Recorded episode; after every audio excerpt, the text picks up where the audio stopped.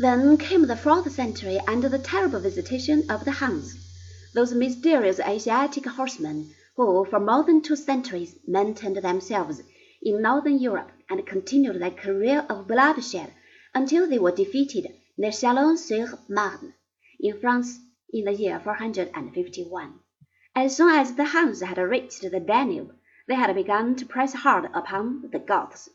The Goths, in order to save themselves, were thereupon obliged to invade Rome. The Emperor Valens tried to stop them, but was killed near Adrianople in the year 378.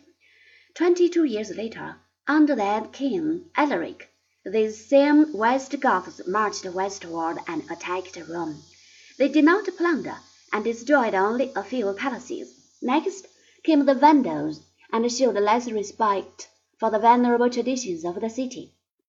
Then the Burgundians, then the East Goths, then the Alemanni, then the Franks. There was no end to the invasions.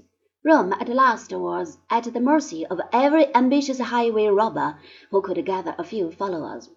In the year 402, the emperor fled to Ravenna, which was a seaport and strongly fortified, and there, in the year 475, Odoacer, commander of a regiment of the German mercenaries, who wanted the farms of Italy to be divided among themselves, gently but effectively pushed Romulus Augustulus, the last of the emperors who ruled the Western division, from his throne, and proclaimed himself patriarch or ruler of Rome. The Eastern emperor, who was very busy with his own affairs, recognized him, and for ten years Odoacer ruled what was left of the western provinces. A few years later, Theodoric, king of the East Goths, invaded the newly formed patriciate, took Ravenna, murdered Odoacer at his own dinner table, and established a Gothic kingdom amidst the ruins of the western part of the empire. This patriciate state did not last long.